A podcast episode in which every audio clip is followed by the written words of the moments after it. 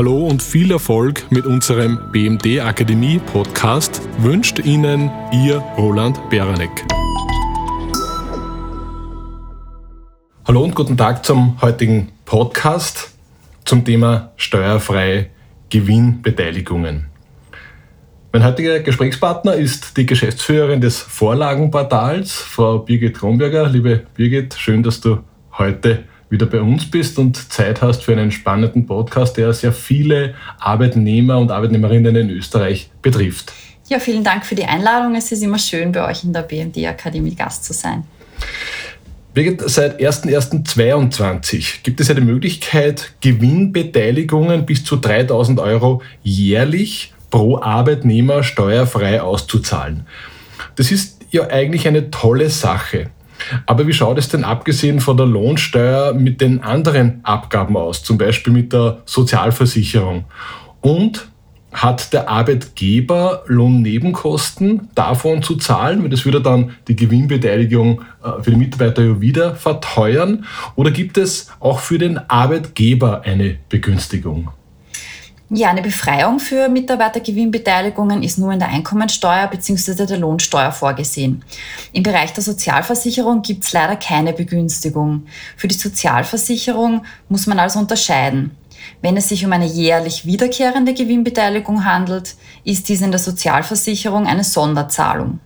Wenn die Gewinnbeteiligung aber eine absolut einmalige Aktion ist, also eine künftige Wiederholung nicht geplant ist oder die Gewinnbeteiligung monatlich ausbezahlt werden soll, handelt es sich in der Sozialversicherung um laufende Bezüge. Bei den Lohnnebenkosten, also bei DB, DZ, Kommunalsteuer und der betrieblichen Vorsorge, bleibt die Abgabenpflicht aber leider bestehen. Hier gibt es also keine Kostenersparnis für den Arbeitgeber, nur die Arbeitnehmer profitieren davon. Mhm. Jetzt ist ähm, auf der BMF-Homepage eine FAQ-Sammlung erschienen, also FAQ, die häufigsten Fragen und Antworten dazu, wo aber leider Gottes offenbar viele Detailfragen offen geblieben sind. Aber zumindest die Grundlagen sind nun klarer. Äh, könntest du darüber ein bisschen erzählen, über diese Grundlagen, die zumindest jetzt schon bekannt sind oder geklärt sind? Kann man beispielsweise äh, jedem Mitarbeiter eine Gewinnbeteiligung in unterschiedlicher Höhe gewähren oder muss die Gewinnbeteiligung für alle Mitarbeiter gleich hoch sein, egal vom, vom Gehalt, was der einzelne Mitarbeiter etc. bezieht? Es gibt ja die Voraussetzung, dass die Gewinnbeteiligung allen Arbeitnehmern oder bestimmten Gruppen von Arbeitnehmern gewährt wird. Darüber müssen wir dann später noch reden.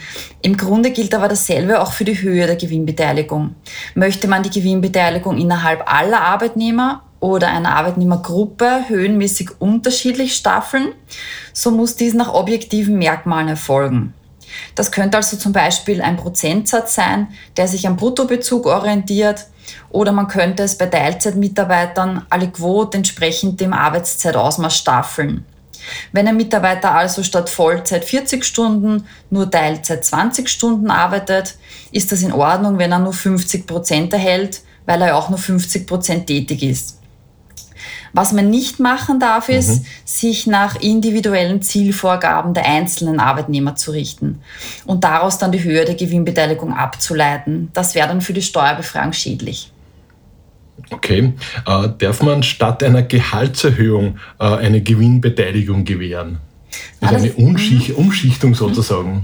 Das darf man leider nicht machen. Die Gewinnbeteiligung darf nicht anstelle des bisher gezahlten Arbeitslohns oder einer üblichen Lohnerhöhung geleistet werden. Was man aber schon machen darf, ist eine bisher individuell vereinbarte Leistungsbelohnung in eine Gewinnbeteiligung umzugestalten und diese dann eben wieder allen Arbeitnehmern oder bestimmten Arbeitnehmergruppen gewähren. Dann ist die Steuerbefreiung möglich. Wie sieht es eigentlich aus mit Mitarbeitern, die in Karenz äh, sind oder, oder beispielsweise äh, pensionierte Mitarbeiter? Äh, darf man denen auch diese, diese Steuerfreiheit äh, zukommen lassen, also eine, eine Gewinnbeteiligung gewähren? Ähm, Voraussetzung ist, dass die Mitarbeiter aktiv sind. Was versteht man da darunter?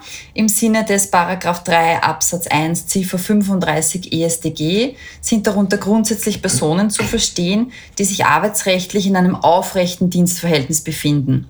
Und zwar auch dann, wenn für eine gewisse Zeit kein Entgeltanspruch gegenüber dem Arbeitgeber besteht. Das wäre ja zum Beispiel während der Elternkarenz der Fall. Entscheidend ist für die Steuerbefreiung, dass das Dienstverhältnis in jenem Zeitraum bestanden hat, für den die Gewinnbeteiligung gewährt wird. Also zum Beispiel für das Vorjahr, in dem der Arbeitnehmer bzw. die Arbeitnehmerin noch nicht in Karenz war.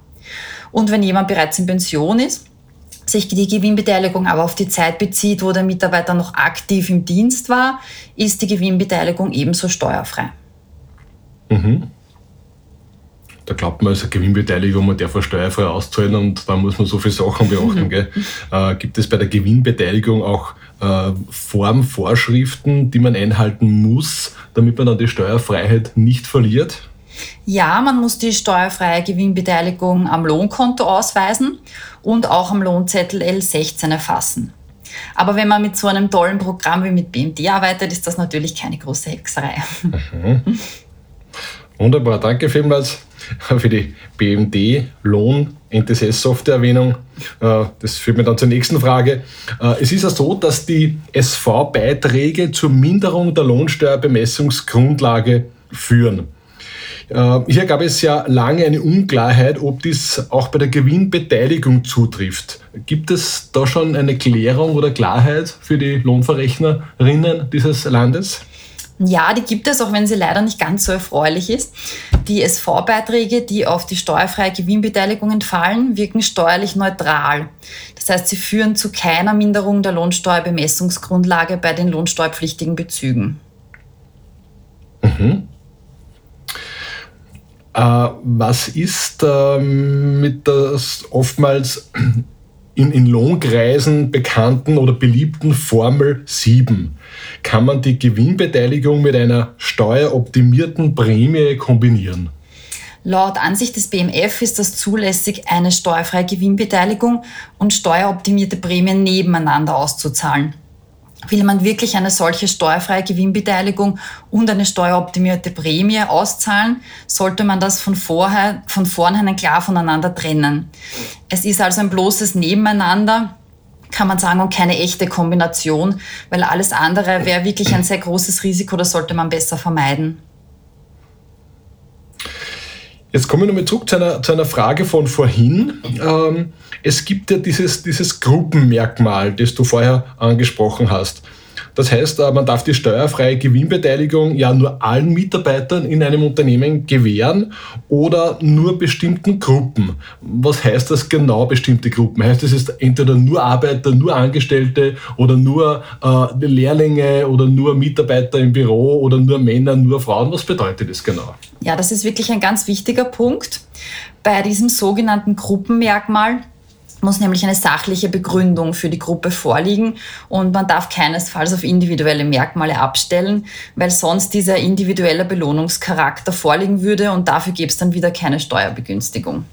Solche Gruppen können also zum Beispiel, wie du schon richtig gesagt hast, nur die Arbeiter sein oder nur die Angestellten oder nur die Schichtleiter, die Innendienstmitarbeiter, die Außendienstmitarbeiter oder nur das kaufmännische Personal oder das technische Personal man könnte auch auf bestimmte Berufsgruppen äh, herannehmen, zum Beispiel nur die Monteure oder nur die Chauffeure oder nur das Verkaufspersonal. Oder es könnte auch eine Gruppe nach der Dauer der Betriebszugehörigkeit geben, also zum Beispiel alle Arbeitnehmer, die mindestens fünf Jahre im Unternehmen beschäftigt sind, so als Beispiel. Mhm. Äh, ist dieses Gruppenmerkmal abhängig von der Gruppengröße? Also darf ich beispielsweise sagen, nur alle Mitarbeiter ähm, äh, ab 2,5 Meter fünf Körpergröße kriegen die Gewinnbeteiligung und da gibt es ja zufälligerweise nur einen Mitarbeiter davon. Wer das, die Gruppengröße ist die auch ein Kriterium? Ähm, die Gruppengröße nicht, also die, Kör die Körpergröße wahrscheinlich schon, weil es diskriminierend wäre, aber die Gruppengröße nicht. Das steuerliche Gruppenmerkmal ist laut VWGH unabhängig von der Gruppengröße. Wenn dieses Gruppenmerkmal also auch nur auf einen einzigen Arbeitnehmer zutrifft, zählt auch dieser einzige Mitarbeiter dann schon als Gruppe. Gibt es jetzt zum Beispiel in einem Gastronomiebetrieb nur einen Mitarbeiter in der Küche und das wäre zum Beispiel der Koch, dann zählt der Koch für sich alleine auch als Gruppe. Hast du Beispiele, was keine Gruppen sind? Gibt es dafür, dafür Beispiele? Also wir haben jetzt, du hast ja. jetzt Beispiele gehabt, mhm. was Gruppen sind, aber mhm. was, was sind so typischerweise keine Gruppen? Du weißt ja, äh, die Menschen in diesem Land sind ja teilweise mhm. sehr kreativ. Genau. Mhm. Ich kann gerne noch ein paar Beispiele aus der Rechtsprechung bringen. Also kein anerkanntes Gruppenmerkmal ist zum Beispiel die unternehmensrechtliche Stellung. Also allein die Tatsache, dass man Geschäftsführer oder zum Beispiel Prokurist ist, reicht für die Steuerfreiheit jetzt nicht aus. Mhm. Ähm, kann man die Differenzierung einer Gruppe aber sachlich begründen, ist das wiederum in Ordnung gibt es zum Beispiel Außendienstmitarbeiter, die nur organisatorisch tätig sind und deshalb keine Provisionen erwerben und auf der anderen Seite Außendienstmitarbeiter mit Anspruch auf Provisionen, dann wäre das schon eine Differenzierung, die in Ordnung gehen würde. Man könnte dann äh, zum Beispiel eben diesen Außendienstmitarbeitern mit Anspruch auf Provisionen eine steuerfreie Gewinnbeteiligung gewähren und den Außendienstlern ohne Provisionsanspruch nicht. Ähm, wir bekommen auch oft die Frage gestellt, ob leitende Angestellte eine steuerlich relevante Gruppe sind. Das ist in der Praxis oft ein, ein, ein Thema. Ähm, nach Ansicht der Finanz sind leitende Angestellte aber keine relevante Gruppe. Die Ansicht ist aber natürlich umstritten und ist meiner Meinung nach ähm, so ein bisschen eine Halbwahrheit. Es kommt nämlich ja darauf an, dass die Begründung des Gruppenmerkmals richtig formuliert wird. Die Begründung darf sich zum Beispiel, wie wir schon vorher gesagt haben, nicht auf die formale Stellung äh, als Geschäftsführer, Prokurist oder Führungskraft beschränken, sondern es muss unbedingt eine Gemeinsamkeit aller einbezogenen Arbeitnehmer ähm, da sein, also zum Beispiel hinsichtlich ihrer Tätigkeit, ihrer Aufgaben und ihrer Verantwortungen.